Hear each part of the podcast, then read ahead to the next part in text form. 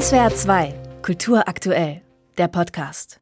Es ist dieser ganz besondere Ausdruck bei Schauspielerinnen und Schauspielern nach der Theatervorstellung oder dem Filmdreh, den Margarita Bruch mit ihrer Fotokamera einfängt. Bühnenschauspieler, die fünf Stunden gespielt haben, das sieht aus, wie wenn die zehn Stunden am Bau gearbeitet hätten. Dann kommt so ein entspannter, leerer, vielleicht auch glücklicher Moment, wenn man dann da so alleine in der Garderobe sitzt. Und das ist, glaube ich, der Moment, der mich da interessiert hat oder ich versuche zu erheischen. Sie ist selbst Schauspielerin, Theater, Kino, Tatort. Das hilft, einen Zugang zu finden zu den Menschen vor der Kamera. So entstehen Fotos wie von Klaus-Maria Brandauer. Nach einer zehnstündigen Wallenstein-Vorstellung, barfuß im dunklen Bademantel, die Bierflasche in der Hand. Oder von Otto Sander mit müdem Blick vor dem erleuchteten Spiegel seiner Theatergarderobe. Die Idee zu diesen Porträts kam Margarita Bruch nach einem Stück von Regisseur Christoph Schlingensief. Da hatte ich so Blutkonserven in der Hand und wurde auf offener Bühne erschossen und musste immer so uh, uh, uh machen. Und da war es jedes Mal so, dass wenn ich in meine Garderobe kam, tatsächlich, obwohl ich ja nun wusste, in welchem Stück ich mitspiele, einen wirklichen Schrecken bekommen habe, weil ich aussah wie nach einem Verkehrsunfall. Ihre Porträts zeigt sie in mehreren Bildbänden und regelmäßigen Ausstellungen, zuletzt auch in Neuwied. Aktuell ist Margarita Bruch im Tatort Frankfurt zu sehen. Seit 2015 spielt sie dort die Kommissarin Anna Jannecke. Die hat auch fast immer ihre Kamera dabei, eine persönliche Note, die Margarita Bruch selbst in die Rolle eingebracht hat.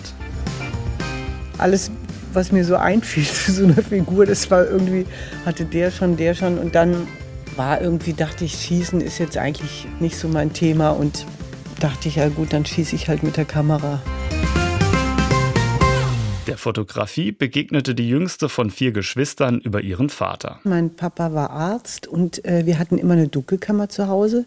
Und mein Vater hat unglaublich viel fotografiert, vor allen Dingen die Beine meiner Mutter.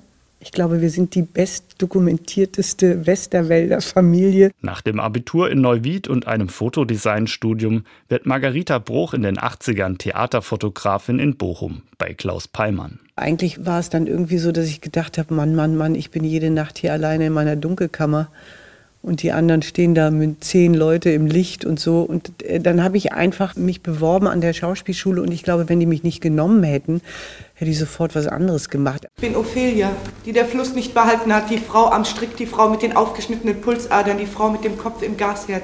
Sie zieht nach Berlin, lässt sich zur Schauspielerin ausbilden und spielt lange Theater.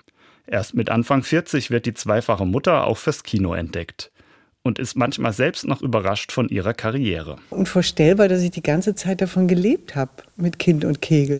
Eine Mama geht jetzt spielen, tschüss. Und dann kommt Mama mit dem Scheck nach Hause, ist doch einfach irre. Irgendwie ist das natürlich toll, dass mein erster Beruf dem zweiten Beruf sozusagen so die Hand gibt. Ich hätte diese Fotos nie machen können, wenn ich nicht selber Schauspieler wäre. Zum Beispiel das Bild, was ich von Otto Sander mal gemacht habe, da bin ich selber, da bin ich selber von berührt und denke, was für ein toller Beruf. Also Schauspieler, was für ein toller Beruf. In den meisten Fällen. SWR 2 Kultur aktuell. Überall, wo es Podcasts gibt.